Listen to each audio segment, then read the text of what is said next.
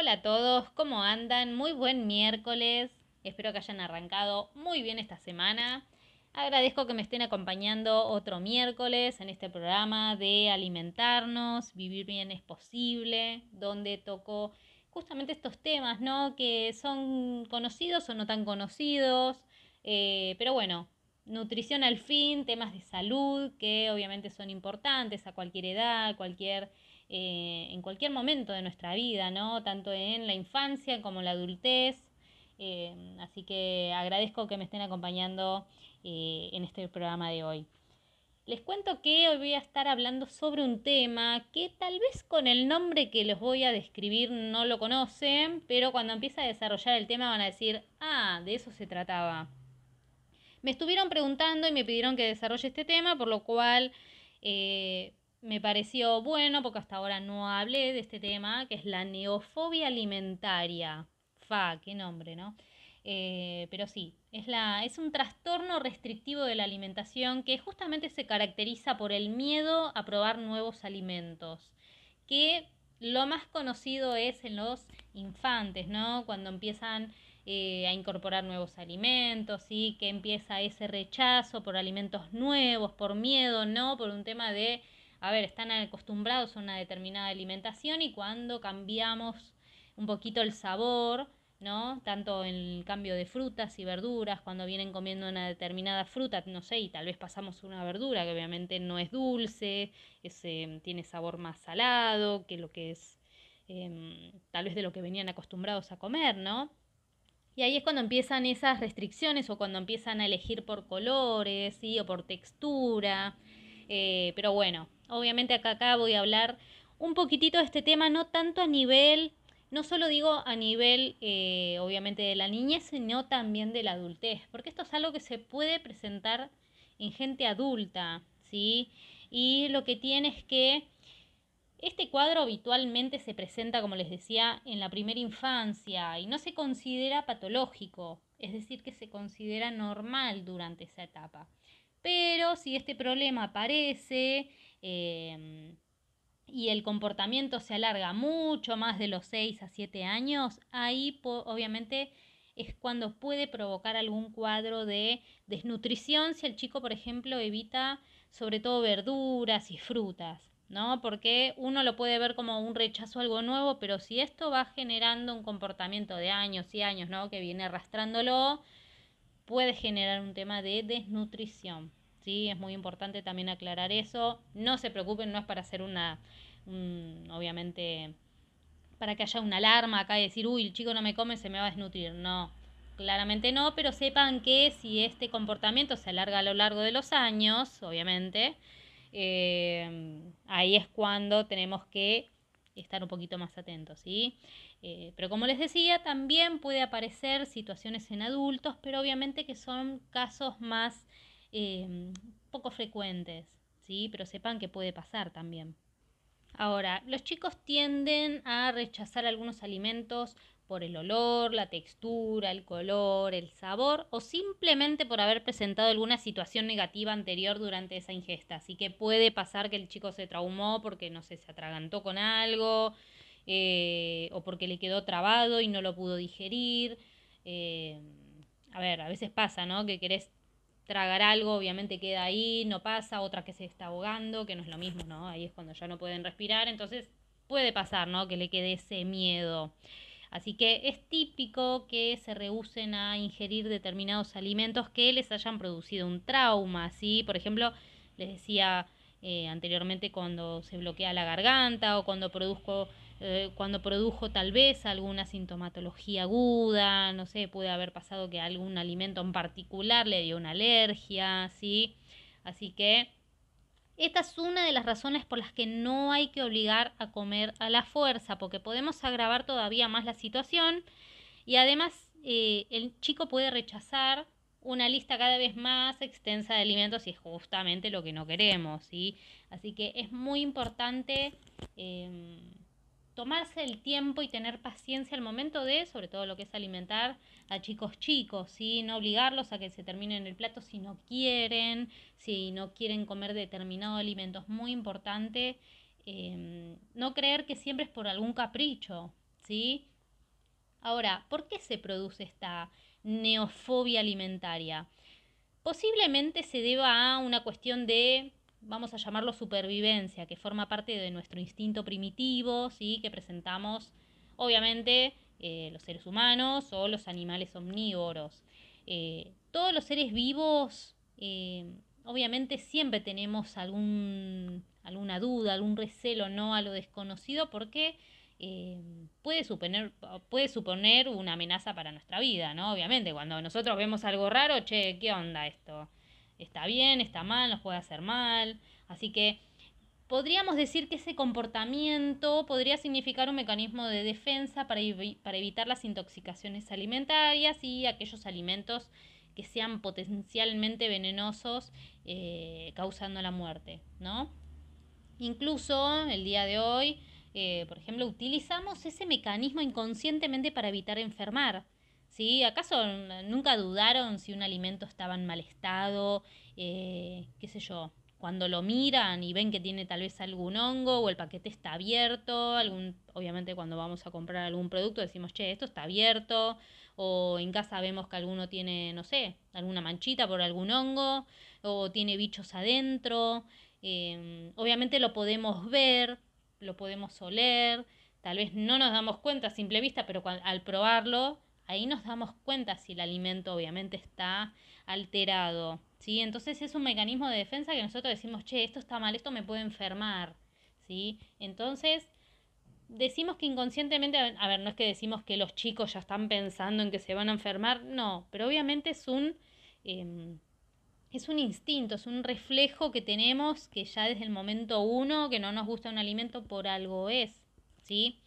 Em, ahora, ¿qué consejos se puede tener para los padres ¿no? y las madres respecto a esta neofobia? Eh, obviamente no lo sufren solo los niños, sino también que se convierte en un, em, un, en un dolor de cabeza, vamos a decirlo así, ¿sí? Porque, a ver, lo más importante y los consejos que siempre doy para lidiar con este problema es que nunca tienen que obligar a comer al chico, no tienen que utilizar el soborno o el castigo para que el chico coma, tampoco hay que obligar a comer a la fuerza porque obviamente tiende a agravar todavía más la aversión a ese alimento. Em, es importante no premiar al chico por comer bien, ¿sí? Porque por un momento que tuvo alguna situación que comió mal, lo retan, no Tampoco hay que premiarlo por haber comido bien o haber terminado el plato. Eh, también es importante preparar los alimentos de una forma que sean eh, atractivas, sí, a la vista para el chico, mezclando colores, texturas, presentándolos en platos divertidos, ¿no? O en formitas divertidas. ¿Cuántas, cuántas veces tal vez en vez de darnos, no sé, una milanesa, nos dan unas patitas de pollo con formitas, ¿no? Em, eso a su vez también hace que el chico tenga interés por lo que está comiendo. Em, es importante también ofrecer porciones pequeñas en un plato grande que permita también la opción de repetir si el chico lo quiere. Es un consejo, no necesariamente tiene que tener un plato grande, pero eh, hoy en día ya cuando compramos, eh, compramos platos para chicos tenemos una medida determinada que es pequeña, pero bueno, obviamente dependiendo del plato que tenga cada uno. Súper importante, tienen que evitar la distracción durante las comidas. En este caso, los distractores. No, que no tengan prendida la tele, los teléfonos, videojuegos, alguna tablet, mientras está en la mesa. ¿sí? Esto es muy importante porque eh, muchos chicos, no digo que sea todos, pero eh, al momento que están con, con la tele o el teléfono, un videojuego, dejan automáticamente de comer. ¿Sí? Es muy importante que toda la familia coma junta, en lo posible obviamente. Em, y al momento de alimentar al chico también que se genere esa conexión visual, ¿sí? Es muy importante eh, poder hacer esa conexión. Eh, y tampoco hay que mostrar ansiedad si el chico rechaza la comida, ¿sí? Si no quiere comer, se retira el plato y, bueno, de última se puede obviamente levantar al niño de la mesa y no ofrecer ningún otro alimento hasta la siguiente comida, ¿sí? De última se puede decir, mira, lo que hay es esto. Ahora, si obviamente el chico sigue rechazando ese alimento, bueno, habría que ver qué pasó, ¿sí? Si es un alimento nuevo, si es un alimento que, que ya venía comiendo, ¿sí? Estos son pequeños consejos que yo les doy eh, a veces a, a, los papás, ¿sí? O obviamente a cualquier familiar que esté en el momento de la alimentación de los chicos, ¿no? De los más pequeños. Así que em, obviamente que hay varios otros consejos, eh, pero estos son los principales como para que no caigan en la desesperación y sepan que es algo normal, ¿sí? Pero bueno, ahora los voy a dejar eh, con un breve corte, escuchando muy buena música y les voy a dar otros tips, otros consejos y les voy a seguir eh, mencionando sobre estos, em, estas neofobias, ¿no? Respecto a los alimentos y cómo también puede suceder en adultos. Así que los dejo un ratito y ya vuelvo. Y respecto a estos pequeños consejos para los familiares al momento de alimentar a los chicos, es importante que respeten los gustos y las preferencias del chico de una forma obviamente que sea razonable, sin evitar que controle tampoco el menú diario. Sí, la idea no es que, bueno, hoy comemos ravioles, pero al chico no le gusta, bueno, ya está, me pongo a hacerle un bife de chorizo. No.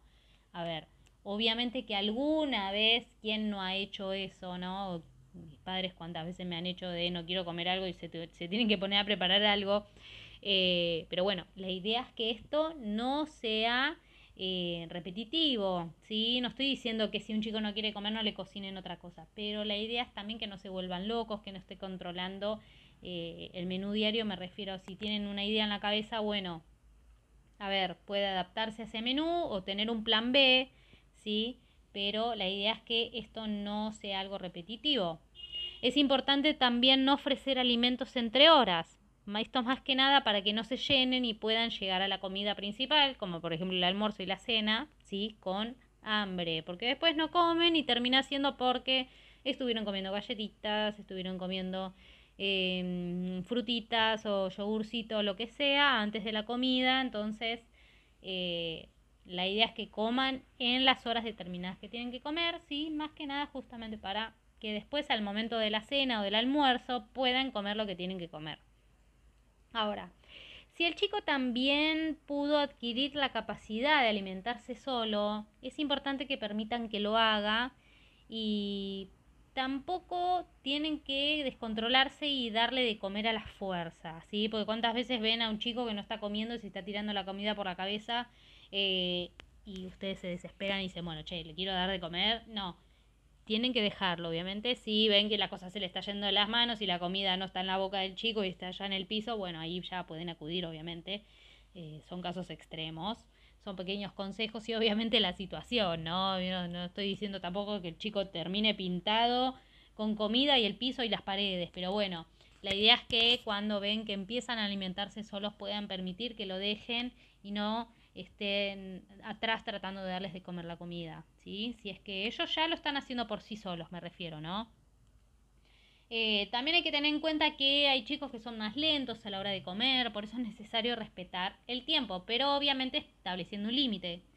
Eh, tampoco tiene que estar una hora, pueden poner, no sé, un límite de media hora y si saben que no terminó el plato, lo retiran y bueno, dan por finalizada la comida o hasta que eh, pidan nuevamente el plato. Eso más que nada también para poner límites y que no se vaya y ni se extienda el tema de la comida. Em, si el chico está enfermo, es totalmente normal que presente también falta de apetito. Así que en esos casos hay que respetar los cuadros de inapetencia eh, en algún caso de enfermedad. ¿sí? Eh, ¿Por qué hago esta aclaración? Porque Muchos padres a veces me han dicho, mira, Caro, la verdad que está enfermo, que esto, lo otro, pero yo le obligaba a comer porque si no tengo miedo que, se enferme más o, que, o que levante más fiebre o que, eh, que baje de peso. Entonces, no, en esos casos, ¿cuántas veces estamos enfermos, tenemos fiebre y se nos va el hambre? ¿Sí? Entonces, en esos casos tampoco hay que estar obligando al chico. Así que tenemos que tener en cuenta que estos niños también actúan mayormente por imitación, por lo cual el comportarse adecuadamente en la mesa, de la misma manera que desea que lo haga su hijo. ¿sí? Es re importante hoy nosotros hagamos lo que queremos que haga el chico, porque si nosotros nos ponemos con el, con el celular, nos ponemos con la tablet o qué sé yo, como les digo, a jugar jueguitos, ¿sí? obviamente que el chico va a imitar eso. Entonces, si el chico lo hace, no le podemos decir nada porque nosotros hacemos lo mismo. Em, así que es muy importante educar a los niños para que puedan eh, comer, em, obviamente sin ningún, ningún, distractor, para que em, no deje de comer, ¿no? Porque cuántos chicos hay que están comiendo con algún celu, con un jueguito, con algo que lo distrae, con la misma tele, ¿sí? Y por estar atento a lo que están mirando dejan automáticamente de comer. Hay chicos que no tienen problema, hay chicos que tal vez están jugando y se terminan todo el plato, listo. Obviamente que estos son pequeños consejos, sobre todo para aquellos chicos que son más inapetentes o tienden a em, dejar de comer, ¿sí? Obviamente que esto se va a adaptar, obviamente, a la familia, al niño y al contexto, ¿sí? Estos son, con, obviamente, consejos generales que obviamente eh, pueden ser modificados en base a la conducta también del chico, ¿sí? Porque si come lo más bien, listo, eso ya lo podemos dar por descartado. Ahora, respecto al aprendizaje de los sabores, es importante saber que se consigue mediante una exposición repetida y positiva de los mismos, ¿sí? Porque el chico se habitúa a estos alimentos y conseguimos que forme parte de la selección de su alimentación a la hora de, por ejemplo, también de comprarlos o cocinar. Está bueno cuando eh, dejan que los chicos puedan meterse en la cocina o en las compras, ¿no? Que los ayuden a elegir, por ejemplo, ¿no? El, el ayudarlos a involucrarse en ese, en ese momento, ¿no? De elegir comida, a ver qué te gusta más. Eh, obviamente dentro de lo saludable, vamos a decirlo, ¿no? Claramente. Eh, y el ayudarlos a cocinar también los ayuda a experimentar nuevos sabores, nuevas texturas, eh, y a conocer un poco más de la cocina, afianzarse y ahí, ¿por qué no? Dicen, che, mira, me animo a probar esto, ¿no? Entonces está bueno poder experimentar eso. Em, el tema es que esa condición también tiende a desaparecer con la edad, pero tenemos que ayudarlo, ¿sí? Así que tenemos que saber diferenciar al niño que presenta rechazo a los alimentos nuevos del que directamente es selectivo o quisquilloso, vamos a decir, y rechaza también los alimentos eh, que ya son para él familiares. ¿sí? Así que es muy importante, por eso cuando a mí me dicen que alguien no come, yo pregunto, bueno, a ver, eh, ¿no lo come porque es un alimento nuevo o es un alimento ya familiar para él o para ella y obviamente se está volviendo selectivo, hay cosas que no le gustan, hay cosas que no les parece atractivas y lo deja de comer. Así que, eh, ¿por qué digo esto? Porque en ese caso, si alguien ya tiene alguna em, una selectividad ¿no? respecto a unos alimentos, ahí ya no estamos hablando de neofobia alimentaria, porque a veces lo titulan como neofobia y no es así. Ahí ya directamente están seleccionando alimentos que quieren y cuáles no. Así que en esos casos lo tenemos que descartar. Y como les mencioné antes, también podemos encontrar neofobia alimentaria en los adultos. Y ahí es cuando nos encontramos con una situación más complicada y obviamente menos habitual, porque en estos casos se recomienda fundamentalmente las terapias de, obviamente, lo que se llama desensibilización, donde eh, paulatinamente se les va introduciendo nuevos alimentos eh, ayuda a que se familiaricen con esos alimentos y los acepten sin ansiedad ni tampoco miedo. En esos casos se debería realizar un diagnóstico clínico con trastornos de la conducta alimentaria, como por ejemplo la anorexia nerviosa. ¿sí? Entonces, en un caso de chicos puede ser normal, ¿sí? en el caso de decir, bueno, obviamente si es un alimento nuevo podemos hablar de neofobia, si es un alimento familiar podemos hablar de selección alimentaria. Eh, y en un caso de adultos, ahí es cuando tenemos que tener un poco más de cuidado, eh, porque eso puede generar o puede venir arraigado con un trastorno de la conducta alimentaria. No estoy diciendo obviamente que son todos los casos, pero sepan que muchos casos de, de algún trastorno de la conducta alimentaria empieza justamente por esta selectividad alimentaria. A ver, digo selectividad alimentaria como neofobia, ¿sí? Porque obviamente en los adultos hay alimentos nuevos. Hay gente adulta que no ha probado determinados alimentos y no los va a probar nunca en su vida justamente por esto, ¿sí? Eh, por un tema de... Em, algún tema particular respecto a algún alimento. ¿sí? Puede pasar que no nos guste algo y no lo comemos porque no nos gusta, pero podemos probarlo. Pero hay gente que directamente no lo prueba. Eh, así que bueno, sepan que es normal también encontrar en adultos. Normal. A ver, me refiero obviamente que es una situación más complicada. No digo que es habitual, pero digo que es normal que digan, che, mira, sucede este caso en adultas. Bueno, sí, no es algo de extrañarse porque sabemos que puede existir en los adultos, ¿sí? Normal no me refiero a habitual, ¿sí? Así que dicho todo esto, los dejo nuevamente con uno, un corte, un breve corte, y estoy con este tema de las eh, conductas alimentarias, ¿no? Y cómo también viene esta dificultad de alimentación en los chicos y en adultos y cómo, podés, eh, cómo podemos solucionarlo, ¿no? O cómo podemos tratar de solucionarlo. Y acá estamos nuevamente con este tema de los problemas de la alimentación que se pueden presentar tanto en niños como en adultos, ¿sí?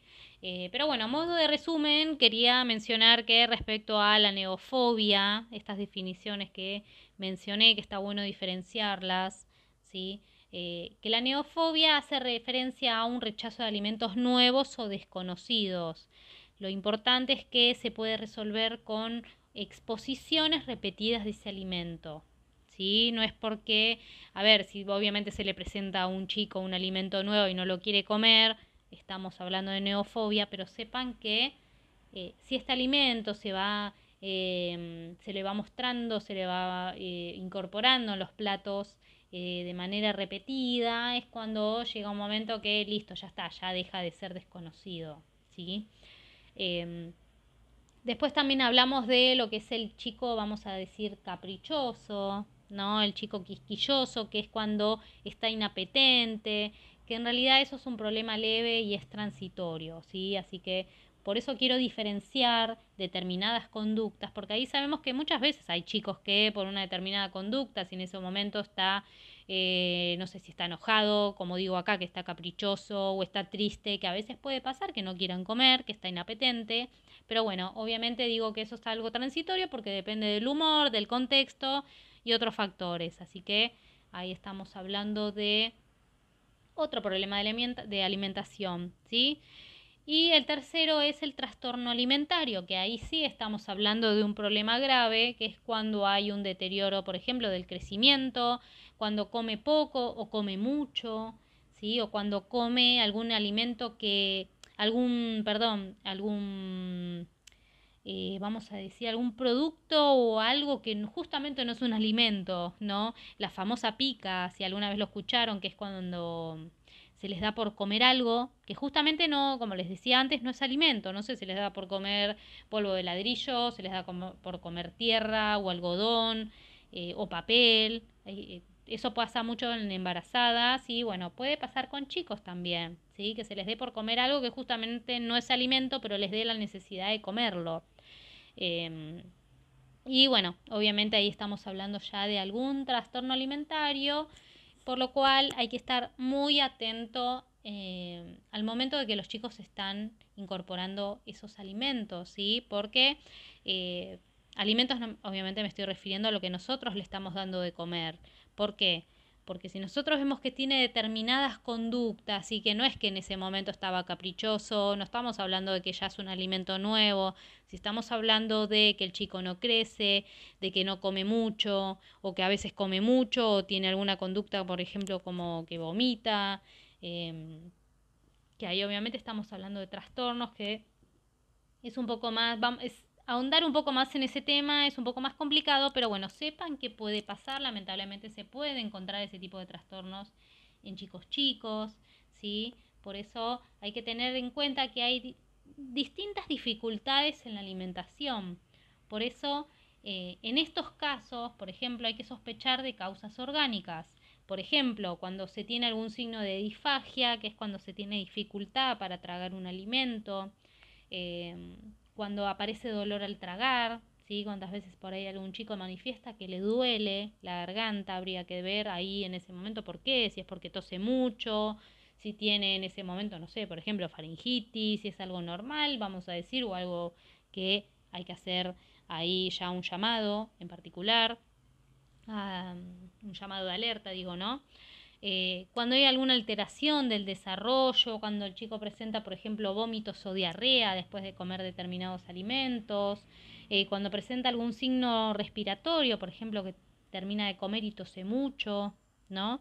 Eh, y cuando encontramos alguna falla en el crecimiento, ahí tenemos que tener en cuenta que presentan dificultades alimentarias que pueden generar un problema en el crecimiento, ¿sí? Así que en, la edad del niño tenemos que tener muchas cosas en cuenta. No solo el decir, ay, bueno, no come este alimento porque es nuevo. No, bueno, a ver, siempre hago hincapié en que tienen que estar atentos al momento que el chico se alimenta, a ver qué conductas presenta también, ¿sí? Em, si tiene alguna, em, se ha presentado lamentablemente, se presentan chicos alteraciones de la conducta alimentaria, ¿sí? Esto en la infancia estoy hablando, que es cuando hay un marcado rechazo alimentario, ¿no? Por ejemplo, cierra la boca o escupe o vomita o deja el alimento en la boca.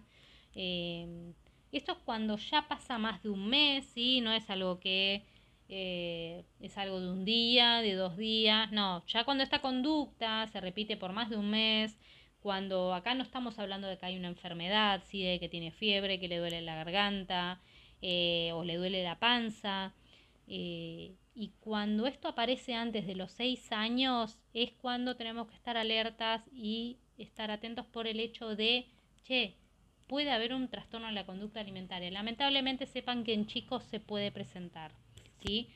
Em, como todo, obviamente no estoy hablando de los extremos, no estoy diciendo que porque un chico cierre la boca o escupa un determinado alimento va a presentar una un trastorno de la conducta alimentaria, pero sepan que, como les digo, si esto es una conducta que se repite más de un mes, eh, no estamos hablando de una enfermedad, aparición de, obviamente, antes de una determinada edad, cuando estamos viendo que el chico no crece, no se desarrolla. Eh, bueno, ahí es cuando ya tenemos que, obviamente, estar llamando al profesional de la salud, en este caso el pediatra, para que controle el desarrollo eh, del chico a ver si realmente es adecuado, ¿sí? En base a su edad. También tenemos que tener en cuenta que hay chicos que, por ejemplo, tienen un, apetito limitado, pero son súper enérgicos, ¿no? Eh, son chicos que tal vez tienen poco apetito eh, y son chicos retraídos, tenemos a los que son súper selectivos, eh, a los que tienen miedo a la alimentación, a los que obviamente tal vez se fijan mucho en la conducta de los padres o de la familia al momento de comer, entonces imitan esas conductas. Así que sepan que no todo es un trastorno alimentario, no todo es una neofobia. Así que hay distintas dificultades en la alimentación en los chicos y eso también eh, tiene muchísimo que ver con la conducta. Por eso digo si son súper selectivos, si son apáticos o retraídos, si son energéticos, eh, si son de poco apetito. Tenemos de todo, ¿sí? Una variedad de, y selectividad de, obviamente, de actitudes respecto a esta alimentación. Y sí, es un tema la alimentación en los chicos, la verdad que no es fácil, así que bueno, obviamente que acá tenemos para hablar, pero toda la tarde. Así que los dejo nuevamente con, con un corte, el último corte, y estoy ya para finalizar este tema de hoy que, que es respecto a la alimentación, a los nuevos alimentos y cómo podemos llegar a, solucionarlo, ¿no? Tanto en chicos como en adultos. Hasta el día de hoy resulta muy complicado descubrir el origen de esta fobia, esta neofobia, eh, porque la verdad es que no siempre existe un evento que sea fatídico y que la desencadena. Así que, como ocurre con el resto de los, eh, obviamente, de estos trastornos, eh, lo normal es que se trate de una experiencia traumática o de la existencia de alguna predisposición genética también, a lo que se suma, por ejemplo, la personalidad, el estilo cognitivo o la influencia a la que está sometida esta persona. Por ejemplo, eh, si alguna vez alguien de chico sufrió algún suceso de, eh, de que se ahogó o se asfixió con algún alimento, esto puede provocar que en el futuro, por ejemplo, sienta una eh, una aversión por ese producto, ¿sí? por ese alimento. Sin embargo, no solo el sabor o la apariencia pueden producir ese efecto, sino también el olor, la textura, eh, cómo está presentado ese alimento, ¿sí? incluso la marca también. Em, esas características eh, hacen también que el miedo esté vinculado únicamente a un alimento o grupo de alimentos en concreto, de los cuales las frutas y las verduras suelen ser los más afectados, ¿no? ¿Cuántas veces eh, sabemos que no a muchos nos gusta? Sí, porque acá obviamente me incluyo, no por ser nutricionista, a mí me, gusta todo, claramente que no. Hay cosas que directamente no me gustan, como el brócoli, el coliflor, ¿sí? Eh, los repollitos, por ejemplo. Eh, hay determinados alimentos que a mí no me gustan demasiado y es como que cuando uno empieza a hacer una lista de esos alimentos, la mayoría ¿sí? Eh, suele indicar más aversión a determinados alimentos naturales como frutas y verduras. ¿sí? y esta restricción a su vez también eh, suele motivar la incorporación a la dieta de alimentos que sean ricos en azúcar o en grasas saturadas, lo que hace después que esto aumente el riesgo de padecer sobrepeso u obesidad. ¿Sí? Entonces, en ese caso, che, no me gusta tal, bueno, reemplazamos por, y no siempre los reemplazos son la manera más adecuada. ¿sí? Ahora, ¿Cómo se puede superar este trastorno? Al igual que otros tipos de fobia, si la neofobia alimentaria afecta eh, notablemente a la rutina diaria ¿sí? de esta persona, o lo mejor eh, tal vez sea acudir a un profesional de la salud mental, ¿no? En este caso obviamente un psicólogo. Eh, porque, a ver, ¿por qué lo digo? Hay gente que directamente tiene problemas por ciertas texturas, ciertos problemas con determinados alimentos que hasta el día de hoy en la vida adulta no lo pueden superar. Y esto no está mal que a veces uno tienda a decir, che, ¿por qué no vas a algún eh, a un psicólogo, ¿no? Yo lo, lo, dije como profesional de la salud mental porque a veces el psicólogo es como oh, chocante, ¿no? Cuando dicen, che, ¿por qué no vas al psicólogo? Pero, ¿por qué no? Porque no está mal, ¿sí? Porque el psicólogo puede ayudar a que alivie, que mejore los síntomas relacionados a la alimentación, a cómo nosotros nos relacionamos con ese alimento en particular o ese grupo de alimentos. Eh, sobre todo si la depresión, la ansiedad o la falta de autoestima también hicieron eh, mella en ese estado de ánimo. En ese caso es posible que, por ejemplo, eh, el profesional responsable también recete, por ejemplo, el consumo de algún medicamento en el caso que sea necesario, obviamente, para relajar esa sensación de angustia. No estoy diciendo, obviamente, siempre me voy a corregir en estas cosas, pero no digo que todos los que tengan algún problema con un alimento es porque sufran depresión o algún problema en el estado de ánimo, ¿sí? Pero sepan que muchos de los casos de personas adultas que tienen algún tema en particular con un alimento, a veces viene justamente relacionado con algún tema del comportamiento, em, al humor, ¿no? A todo lo que sea la ansiedad, depresión, angustia. Em, que tal vez esa persona no está angustiada, no lo ven angustiado, pero tal vez tiene ese momento de, el momento de comer es un, es un sufrimiento también, hay gente que lo padece. Así que obviamente que eh, hay distintos tipos de terapias que se puede recurrir, que se encarga de eh, introducir, como mencioné anteriormente, em, es esa desensibilización, terapias de desensibilización, perdón, eh, que se encargan justamente de introducir gradualmente estos alimentos rechazados para que a su vez la persona empiece a familiarizarse con esos alimentos y aprenda a aceptarlos sin miedo. ¿sí? Em, obviamente que cuando hablamos de chicos, esto es algo que puede curarse con el tiempo, que puede ir em, formando ese, esa conducta respecto al alimento, ¿sí? Obviamente por eso yo recalqué que puede existir casos de, niños en los que tienen algún trastorno de la conducta, ¿sí? Alimentaria, eh, obviamente podemos estar hablando de otros casos, pero sepan que eh, ya en la vida adulta, cuando tenemos eh, obviamente plantada esta conducta, es porque obviamente hay algo que corregir, ¿sí? No somos chicos, no somos ya niños en los que tal vez ciertas cosas las podemos corregir, ¿no? Decir, tenemos todo el tiempo para corregirlo, somos niños aún, no.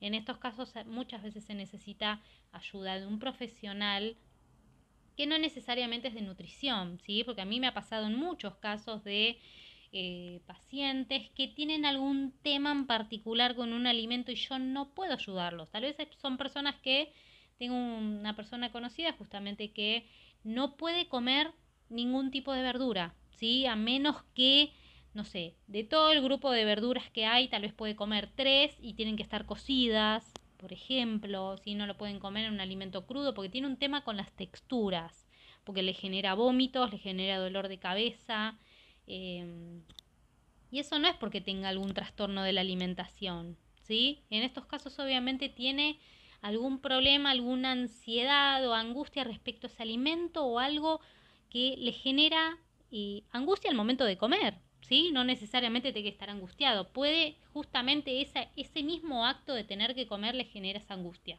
Entonces, a veces se genera también un problema muy grande el hecho de tener que cocinarse eh, o cocinar a la familia, el tener que manipular ese alimento. Hay gente que tal vez ni siquiera lo puede manipular, no solo comerlo, ¿sí? Entonces, eh, obviamente ahí con sutileza no es que yo los voy a, a mandar a todos al psicólogo, pero obviamente en un caso así, uno más o menos con un poco de tacto trata de eh, decirle sin que se ofenda, porque a veces, ¿por qué lo digo? Porque hay gente que se ofende, que lo toman a mal, y no está mal que te digan que recurras a un profesional de la salud, ¿sí? Que no sea en este caso ni médico ni nutricionista, sino de la salud mental. ¿Cuántas veces nosotros eh, obviamos la salud mental, perdón? ¿Cuántas veces lo obviamos? ¿Cuántas veces no le damos bola? ¿Sí? solo le damos bola tal vez a la parte, no sé, a la, a la parte médica, la parte nutricional, a ver si comemos bien, sí, bueno, ¿y cómo estamos de la cabeza? ¿No? No digo porque estemos enfermos ni nada, pero hay cosas que nos hace bien tal vez tratarlas, ¿no? Y tener que charlarlas, porque hay cosas que a veces no se hablan y esas cosas que no se hablan después terminan siendo, ¿no? Como un tema tabú, digo, es como decir, che, está mal hablar de este tema. ¿Y por qué está mal? ¿sí? Entonces, eh, no llegar a esos extremos y poder buscar la ayuda necesaria y también aceptarla, ¿sí? Dejarse ayudar, que es lo más importante. Así que, qué tema el de hoy, ¿no? Pero bueno, espero que les haya parecido interesante. Sepan que es un tema bastante largo, ¿sí? Se puede desarrollar muchísimo más.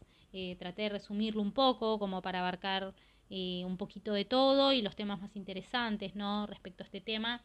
Así que Espero que si les quedó alguna duda respecto a estas neofobias, eh, tanto en adultos como en chicos, y obviamente les quedó algo en el tintero, me lo pueden hacer saber, saben que me escriben, eh, me pueden contactar por Instagram a nutrición.carolinavalencia, cualquier duda me la hacen llegar ahí, saben que obviamente van a ser aclaradas, a mí me encanta cuando me consultan. Así que espero que les haya gustado el programa de hoy, que haya sido un poco más eh, didáctico también. Y como todos los miércoles nos encontramos la semana que viene y espero que tengan, que finalicen muy bien la semana y tengan un muy lindo fin de. Nos vemos el próximo miércoles.